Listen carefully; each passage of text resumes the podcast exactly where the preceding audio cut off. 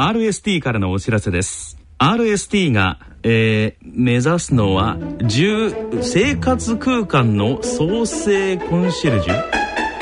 うーん難しい。詳しくは3文字。RST で検索。へえ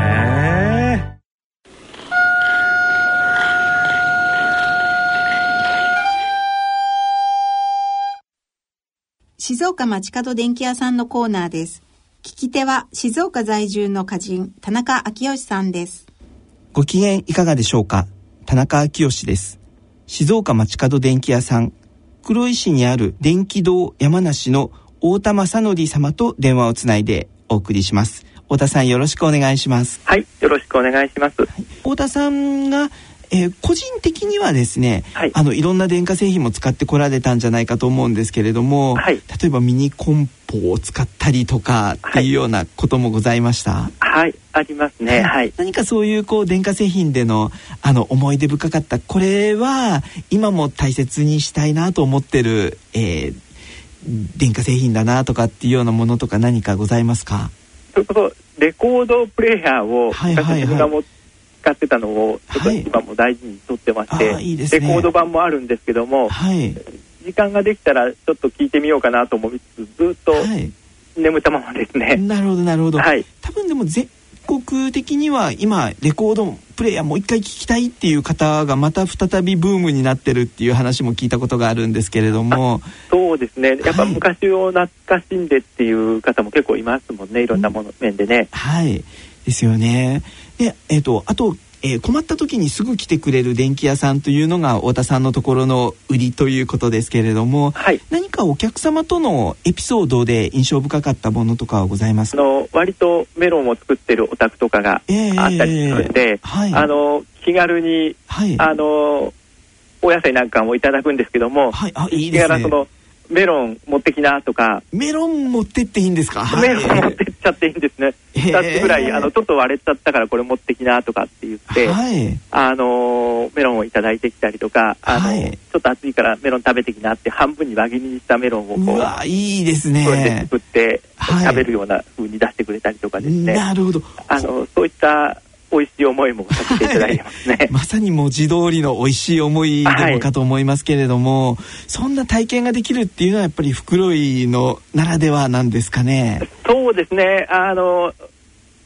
聞くとやはりみんなそれぞれ電気屋さんやってると、はい、あの取れた野菜持ってきなとか、はい、っていうお話が各地でいろんなこと聞きますね。へえ。まあでもそういうあの対応を地域の方にしていただいていたらやっぱり確かに何かこれ困ったんだけどっていう相談が電話であった時には、やっぱり電話一本で飛んでいく体制っていうのは常に準備されてるんですかね。ねはい、あの、はい、やはり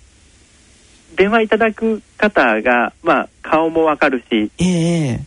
使っていただいてる製品もわかるし状況が全て電話一本でも分かりますんで、えー、ましてやうちで買っていただいた製品ですとやはり今、はい。すぐ飛んでくよっていう対応がしたいなとは思いますね。はいなるほどなるほど。あのすごくこう電気屋さん初代の方にこのコーナーお話を伺う機会も多かったんですけれども、はい、2代目の太田さんがすごく生き生きこのお仕事されてるなっていうふうにもあのお声から感じたりもするんですけれども、はい、はい、ご自身やっぱり電気屋さんの2代目になってよかったなっていうふうに今思われていらっしゃいます？そうですね僕は思ってます。はい、はい、具体的には特にこういう時思うんだっていうようなことはございますか？そうですね。やはりあの昔からそうなんですけども、はい、あのありがとうって言っていただける言葉は本当に、はい、こちらがいつも逆に感謝なんですけども、はい、そう言って言っていただけるのが一番嬉しいですね今でも。なるほどなるほど。はい、あの電話でお話しさせていただいてお人柄が伝わってくるような感じもいたしますけれども、あの太田さんから見てさらに、えー、こちらの袋井の地域がこんな街になってくれたらいいなとかですね、はい、えー、何かあの地域への願いというようなものはございますか？あそうですね。あのー、やはりその今後一番人口も集まって発展していきそうな地域ですんで、はい、あのやっぱ多くの方が集まってくれるのはすごくありがたいですけども、はい、やはり今まであった地域のコミュニティもコミュニケーションも大切にしていきたいんで、えー、極力やはりこの山梨の祇園祭りに、はい、あの越してきた方も多く参加していただいて、はい、みんなで楽しい祭りを作っていけたらなと思いますね。はい、なるほど、はい、そういう、はい、お祭りを通じてまた地域のつながりも深くなってと。でその中でで、ね、まえー、電気屋さんの果たす役割っていうのは改めて大きいなというふうにも感じましたけれども。はい、はい、いろいろありがとうございました。こちらこそありがとうございました。静岡町角電気屋さんのコーナーでした。聞き手は静岡在住の歌人田中昭義さんでした。続いては大人の科学のコーナーです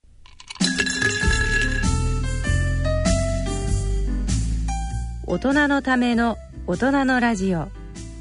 大人の科学のコーナーです。このコーナーは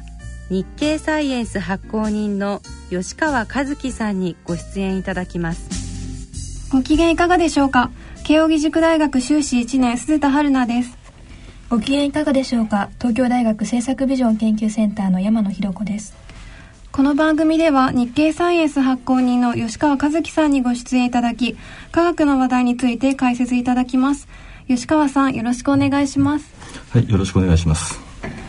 えー、それではここで、えー、6月25日発売の日経サイエンス8月号の特集記事の解説からお願いします。はい、あのー、えっ、と現在発売中の8月号の特集はですね、はいえー、っと素粒子論の危機というあのタイトルになってます。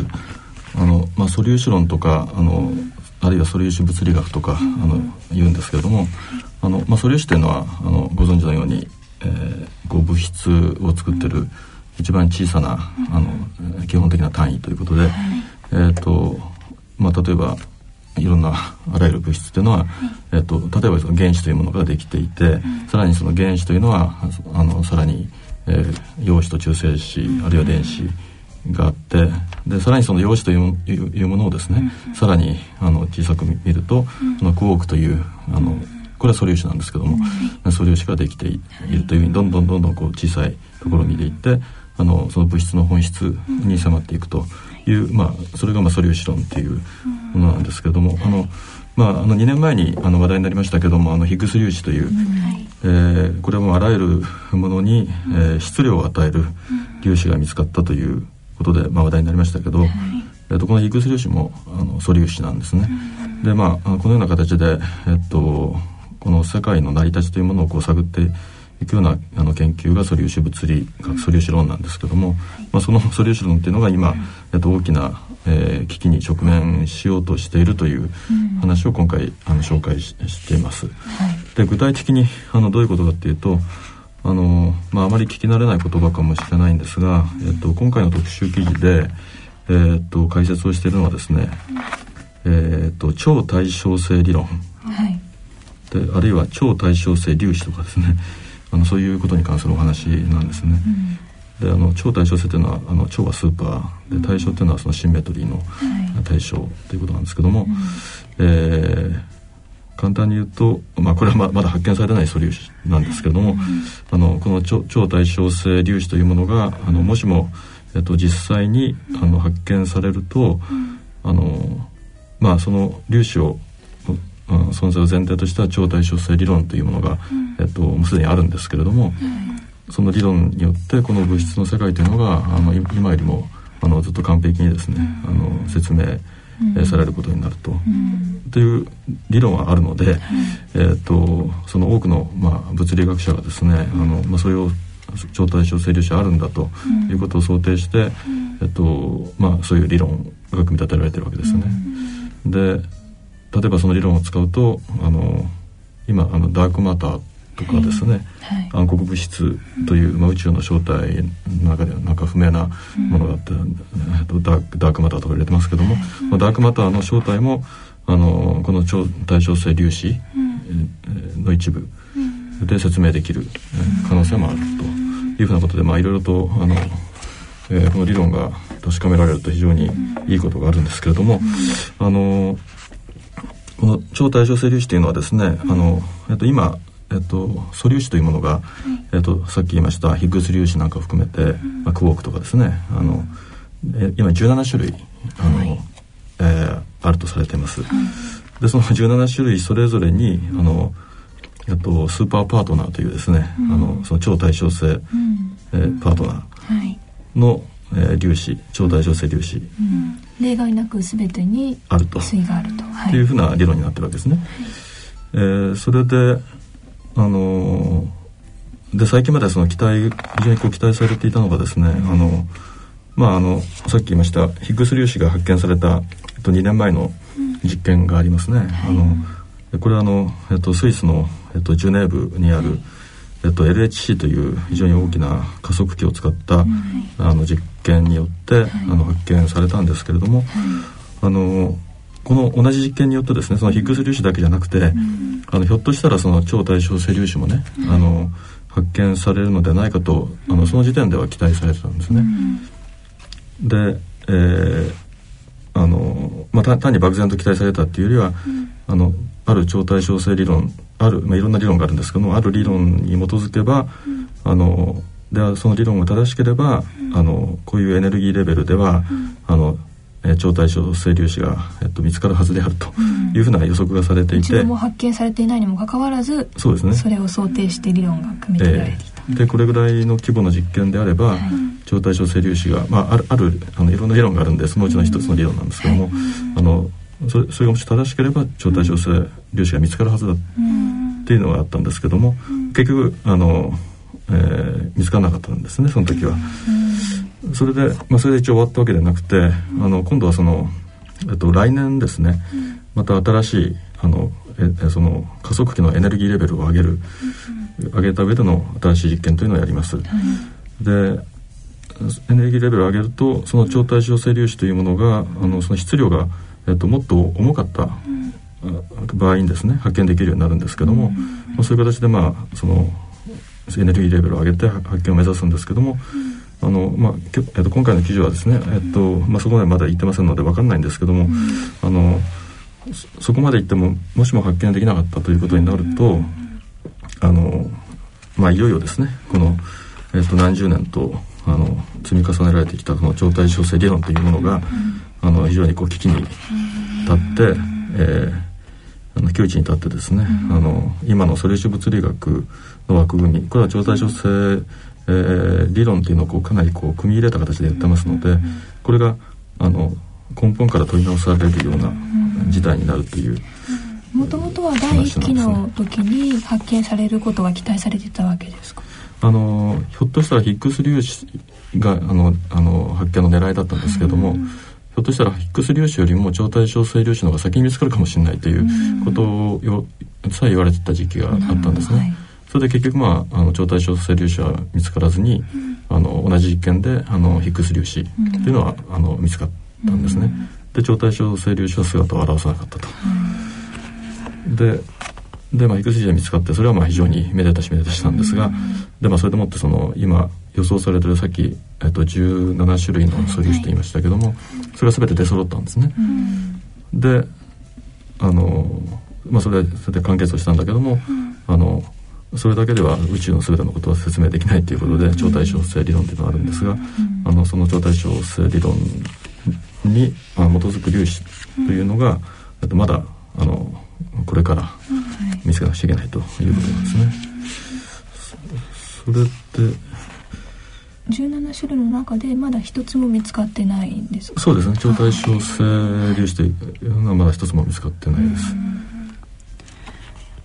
でその超対称性粒子がもし見つからなくてこの理論が成り立たないってなったらなんかそれに変わるような理論っていうのはなんかあるんですか？えっとね実はそれが、はい、あの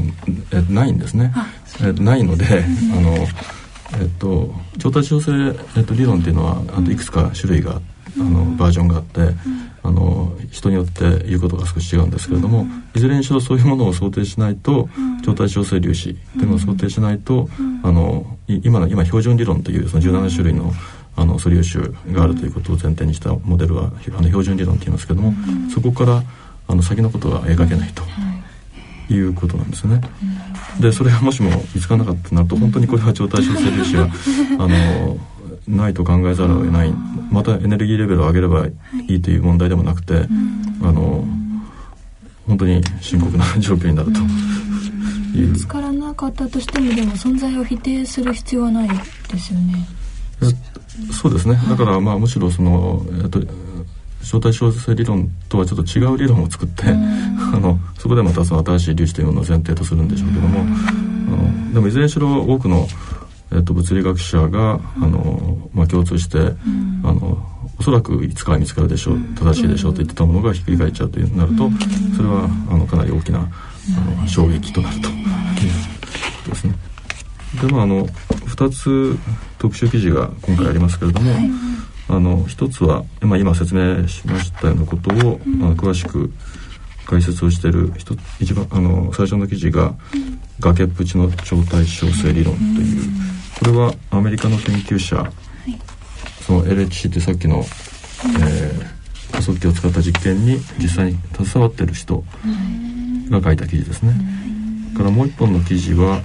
えー、っと問われる究極理論への道筋とありますが、あのこちらの方はですねあのやはりその LHC 実験に参加をしている、あの東京大学のあの浅井先生というあの、方の協力を得てですね、えっと日経サイエンスの編集部でまとめた記事です。でまああのこの2番目の記事の方はですね、あの超対称性理論って非常にこう難しいんですけども、あの説明するのが難しいんですけども、あのそれについてかなりあの詳しくあの解説をしてますので、えっと、あまり超対称性理論を優しく解説してるあの、え資料というのはないんですけれども、これを読むとですねかなり、えー、超対称性理論というものがどういうものかというのが、あのそれなりにですねあの、えっと、理解えー、できるようなそういう記事だと思います。の種類も図解で示してありますね。すごいわかりやすいですよね。その標準理論というところまでを説明する本展でたくさんあるんですけども、えー、あのこの超対称性っていうところまで広げてですね、あのこうきちんと解説してるっていうのはあまりないので、あのえー、面白く関心のある人には面白く読める記事だ,、はい、だと思います。ありがとうございます。えー、その他今月も興味深い記事がたくさん載っていてなんか次のページでスタップ細胞の正体大きく取り上げられてますけどこれはどういう記事でしょうか？えあのスタップ細胞の話ですね、はい、あのこのスタップ細胞の問題というのは問題があの収束収束してくるよ、はい、していくようでなかなか収束をしないあのなかなか終わらないんですけども、はい、あのまあ、むしろ問題が新しい展開を見せているという今状況ですよね。それでちょっとあの最近起きたこととしてはあのまあ小保方さんたちが、はい、あのネイチャーに書いた論文2つありますけども、うん、これは両方とも、えっと、正式に撤回になる見通しになったとかですね、うん、ネイチャー側からその要請が。ネイチャーの方であの、そういうことを決めたということですね。あのそれともう一つはあのスタップ細胞が本当にあったのかなかったのかということをですね、あの検証する実験をですねあのこの春からあのや理化学研究所の研究者があの、まあ、あの今回のチームとは別の研究者がやってるんですけれども、まあ、それにもあの小保方さん自身も参加することになったなったとかですね。それでまあこの問題は今その、まあ、論文が撤回されるということであの、まあ、いわゆるなんか学術論文の世界では白紙に戻るということなんで、まあ、その意味では一つの区切りになるんですけども、その一方でですねやっぱりあの理研理化学研究所としては今回の問題は捏造が2つあったということはあの認定してますけれども、まあ、その結論に基づいてまあ処分をしようということになってるんですけども、あのどうもそのあの2つだけじゃなくてもうちょっと大掛かりなあのその研究不正というかあの捏造というかですねあのちょっと非常にあの問題点がですねあのあったんではないかということがあの、えー、まあこれはそれをあの指摘する別の研究者があの、まあ、その内部告発みたいな形で、あの情報を出してきたりとかですね、まあ、あるいはそれを報道したあそのメディアが報道したりというようなことでだんだん明らかになってるんですけれども、あのまあやっぱ全容解明というものをその利権は責任を持ってやるべきではないかというようなことが特に研究者の側から上がってきてますね、まあ、そういう状況なんですけども、あの日経サイエンスが現在のこの、えー、発売しているこの号ではですねスタッフ細胞の正体ということで、あの6ページぐらい6ページの記事なんですが、まあ、今言いましたようなそのスタッフ細胞のその実験データとか、まあ、公開されている遺伝子データとかですねそれをこう研究者の人がいろいろとこうあの分析をしてるわけですね。でそれによってやっぱりこういうところがおかしい。あるいは実際にはこういうことをやったんではないかというふうなことがあのだいぶ分かってきたということを紹介する記事をかなりこう突っ込んだ形で、あの紹介してます。それで、えーまあ、これは編集部の記者による記事なんですけれども、あのまあすでに、えっと、これ雑誌を買って読んでいただいた方からですね、はい、まあスタップ細胞ではあ実際にはこんなことをやってたのかと、が結構すっきり分かったとかですね、そういったあの声をいただいたりしていますね。あのかなり詳しく書いてるというそうですね。図もたくさん入ってますし、はい。うん、これ別釣りが出たんでしょうか？えっ、と別釣りああのこれではなくて、はい、あのこれのちょっと内容をですね先取りするような形の、はい、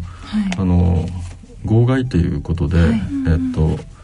今回の記事のまああの一部をですね、はい、先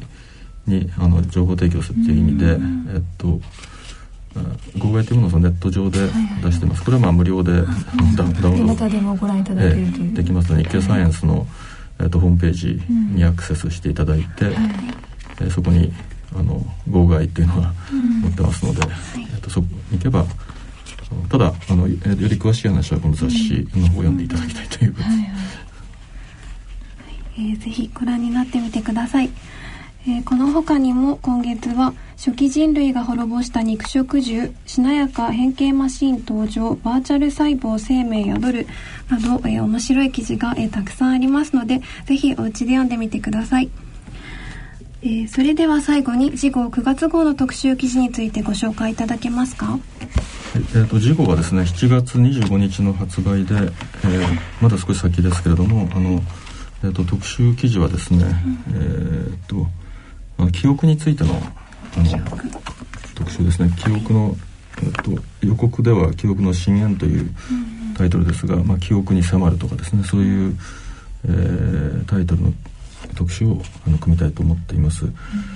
まあ、最近の脳科学とかの成果からですね、まあ、人間の記憶というものに、えーまあ、いろんなこう謎があるわけですけれども、その謎に迫っていくということで、えーとまあ、例えばその、えーと、超記憶という超記憶。スーパーの超ですね、はい、超超記憶という、あのその昔のことをですね、そのえ何月何日に自分があのこれをやってる時に、あの近くでこういうことが起きたみたいなことをですねあの昔のことをまるで脳が録画をしてるみたいに丸ごと覚えちゃってるみたいな、でそれをこうスムーズに再現できるいつでも再現できるみたいなそういう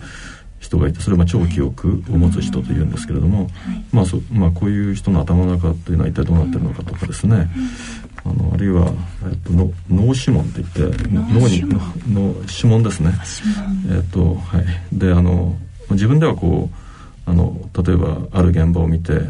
自分ではその覚えてその時のことを覚えてないんだけども、の脳にはそのイメージっていったものがこう、まあ、指紋を押すようにこう刻み込まれていて、え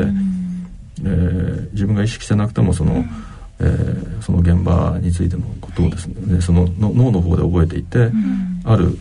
例えばそのこういう犯人を見たとかですね、その犯人の顔を後で見せるとそれにこの脳が反応するとかですね。だからそういうふうなあのことがあるそうです。で実際アメリカではその裁判なんかでもそういうその脳指紋に基づくその、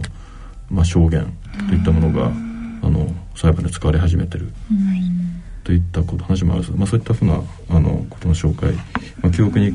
関する、まあ、驚くような話をですね、あの集めて特集をしたいと考えてます。えっと、次号ではそれ以外に、えー、っとにあの鶏は結構賢い っていとかけてる。そうですね。可愛い。可愛い。鶏は実はですね、まあ、はい、鶏といえばすぐ物を忘れちゃう、あの動物歩くと忘れると動物の、はい、あの代名詞みたいになってますけども、うん、実はあの調べてみたらかなり賢いことが分かってきたというふうな、まあ、その動物学者のレポートですけどもあのそういった記事もあります。鶏は実は賢いのであの、うん、まあイルカじゃないですけどもイルカとかね何かいう話じゃないクジラじゃないですけども賢いので、